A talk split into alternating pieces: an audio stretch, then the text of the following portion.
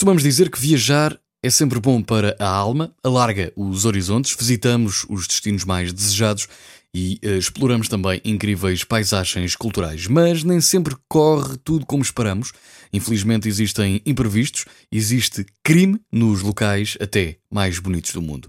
A última coisa que vai querer é ser assaltado no estrangeiro e por isso ficam aqui uma lista das uh, cidades onde é mais provável ser assaltado. Temos Las Ramblas, em Barcelona, em Espanha. A cidade é muito popular e tem muitos carteiristas nesta zona, é preciso ter sempre atenção.